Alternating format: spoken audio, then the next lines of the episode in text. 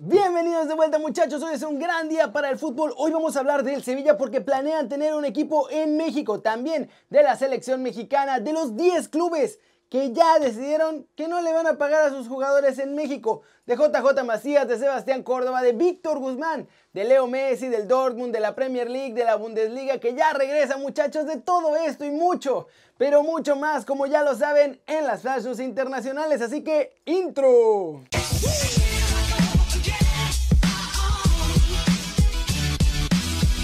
Y arranquemos con el Sevilla muchachos porque el cuadro andaluz quiere copiar al Atlético de Madrid y tener su nuevo equipo en México.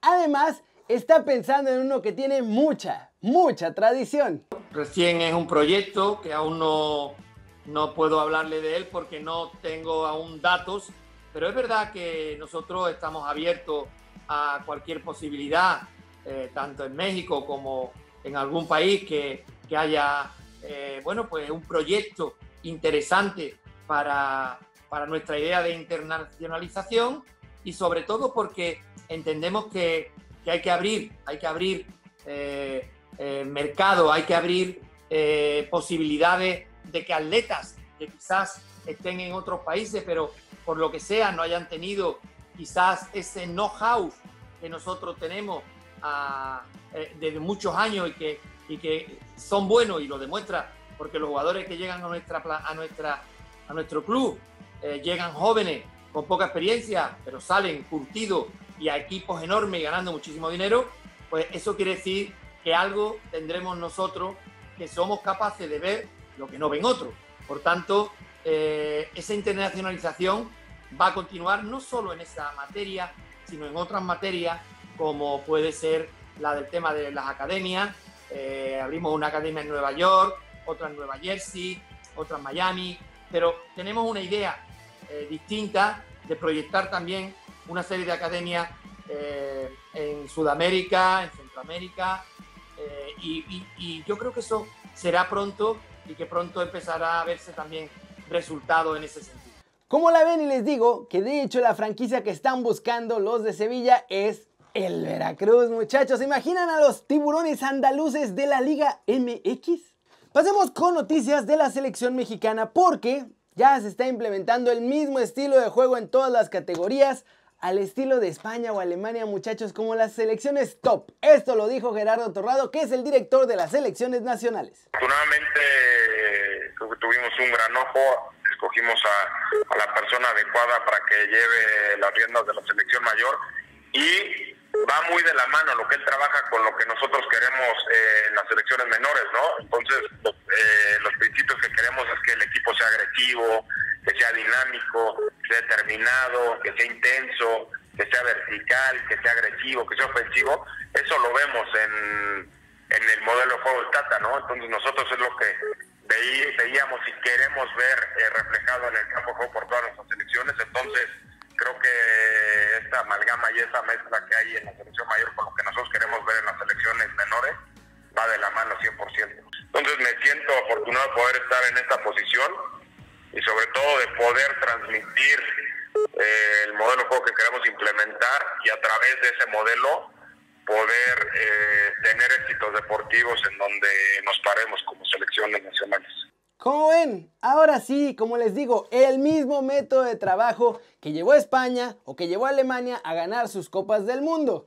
Vamos a ver si esto nos ayuda a por fin hacer historia con el tri de todos nosotros muchachos. Y vamos con más de la Liga MX porque todo lo que empezó como paguitos diferidos va a terminar siendo paguitos perdidos. Son 10 equipos ya los que decidieron que no le van a pagar a sus jugadores. La crisis está pegando duro muchachos y no hay lana, esa es la realidad. Ya ven que por esto habían hecho todo este show de que solo iban a retener los sueldos de los jugadores y que según se los iban a pagar después y bueno, típico de la Liga MX fue puro cuento chino. Ahora ya salieron los equipos a presionar a los jugadores para que firmen sus cartitas diciendo que no quieren esos sueldos, ya sea completos o una gran parte, porque si se juega sin público, pues igual dicen que no van a tener suficiente lana los clubes. La cosa está así y también es para presionarlos para que no vayan a salir con que no quieren jugar. Miren, si el fútbol regresa con gente a las tribunas, les van a pagar todo. Si el fútbol regresa pero no hay banda en las gradas, le van a pagar solo el 50% de su salario a los jugadores y el otro 50% los van a hacer que firmen que no lo quieren. Y si el fútbol no vuelve o se cancela, no van a recibir ni un peso de sus salarios desde marzo y que le hagan como se les dé la gana. Hay otros clubes que están peor como Cholos y Querétaro que no le van a pagar nada de lo que ya difirieron a los jugadores aun si la liga regresa, pero sin fans.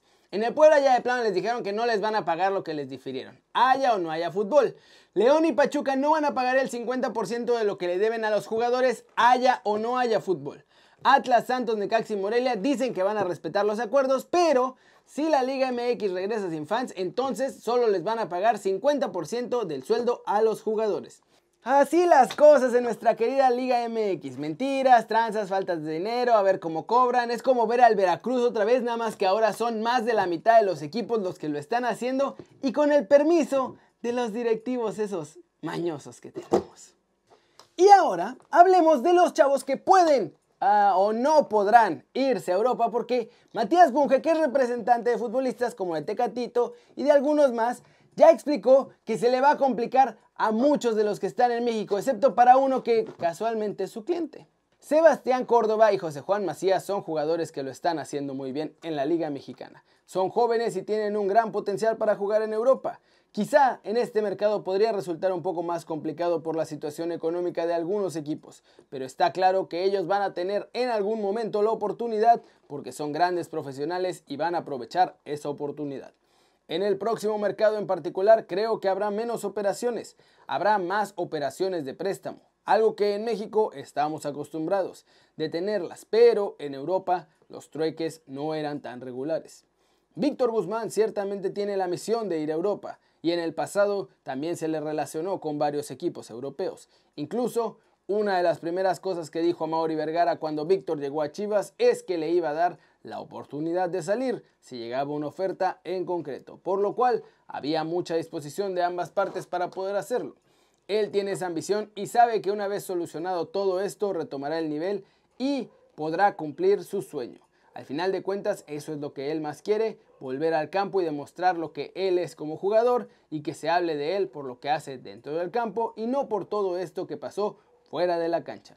Como dije antes, somos optimistas y creo que esto se va a resolver en breve y que se va a resolver de manera favorable para que Víctor pueda seguir su carrera porque es un tipo sumamente talentoso. Esas fueron las palabras de la gente de Víctor Guzmán. Obviamente, si va a estar difícil para Córdoba y Macías, pues entonces también estaría más difícil todavía para el Pocho, ¿no? Con todo el escándalo del doping. Qué raro que diga que para los que ya suenan más cerca de irse, vaya a ser más difícil que para el Pocho, que con todo cariño, ni siquiera está activo, está suspendido. ¿Cómo puede ser? Yo no entiendo nada. Flash News, Santiago Jiménez, jugador de la máquina y obviamente del tri de todos nosotros, confesó que en lo futbolístico en 10 años ya se ve jugando en el Barcelona y con la selección nacional de México. Las remodelaciones siguen en el Santiago Bernabéu, muchachos, y ahora han revelado que la casa del Real Madrid también va a contar con una superficie de césped retráctil en esta nueva etapa. Todos los jugadores del Tottenham Hotspur dieron negative en los test del Coco Bicho. Esto lo informó el propio delantero inglés Harry Kane. Los clubes holandeses ya volvieron a los entrenamientos muchachos y en el PSB Eric Gutiérrez lo hizo de la mejor manera posible anotando un golazo en esta primera sesión. De zurda y al ángulo papá. La Asamblea General de la Liga Profesional de Fútbol Belga decidió este viernes que se acabó la temporada, muchachos. El campeón será el Club Brujas, que era el líder en ese momento del parón, y el Wasland Beveren es el último clasificado y va a descender. Y muchachos, ya, mañana por fin arranca la Bundesliga. Así que para estar preparados, les traigo aquí unos cuantos detallitos del regreso del fútbol alemán. Mañana va a haber seis partidos. Hoffenheim contra el Hertha Berlín, Wolfsburg contra el Augsburg, Dortmund contra el Schalke 04, Düsseldorf contra el Paderborn, RB Leipzig contra el Freiburg y el Frankfurt contra el Mönchengladbach. El Borussia Dortmund no va a obligar a ninguno de sus jugadores a jugar este partido de mañana y de los que restan. Esto lo anunció el director deportivo Michael Sork. Nadie está obligado, todos tienen la opción de decir, ¿sabes qué? No juego porque me da miedo. La Bundesliga también anunció que los entrenadores no están obligados a usar mascarilla en el banquillo siempre y cuando garanticen que van a estar por lo menos a metro y medio de distancia respecto de cualquier otra persona ahí en el estadio. Y bueno, ya va a haber cinco cambios, ya va a haber más modificaciones y todo está listo muchachos para que ruede la pelotita. Mañana hasta vamos a madrugar porque empieza 8.30 de la mañana un montón de partidos, hora del centro de México, la Bundesliga y ese Schalke contra el Dortmund va a estar, miren, buenísimo muchachos. Pero bueno, eso es todo por hoy. Hay que acabar temprano hoy, muchachos, para dormirnos temprano y despertarnos a ver la Bundesliga. Si les gustó el video, ya saben, denle like o métanle un zambombazo durísimo esa manita para arriba si así lo desean. Comenten aquí abajo qué les gustó, qué no les gustó. Estoy contestando a todos los comentarios, buenos, malos, medianos, para arriba y para abajo. Así que ahí estamos platicando, muchachos. Denle click a la campanita también para que hagan marca personal a los videos que salen cada día después de que se suscriban, porque se tienen que suscribir a este, que va a ser su nuevo canal favorito en YouTube. Ya saben que yo soy Kenny Ruiz, muchachos, y como siempre es un gran placer ver sus caras sonrientes, sanas, ilusionadas, porque mañana está la Bundesliga y bien informadas. Aquí, aquí, aquí. Nos vemos mañana. chao, chao.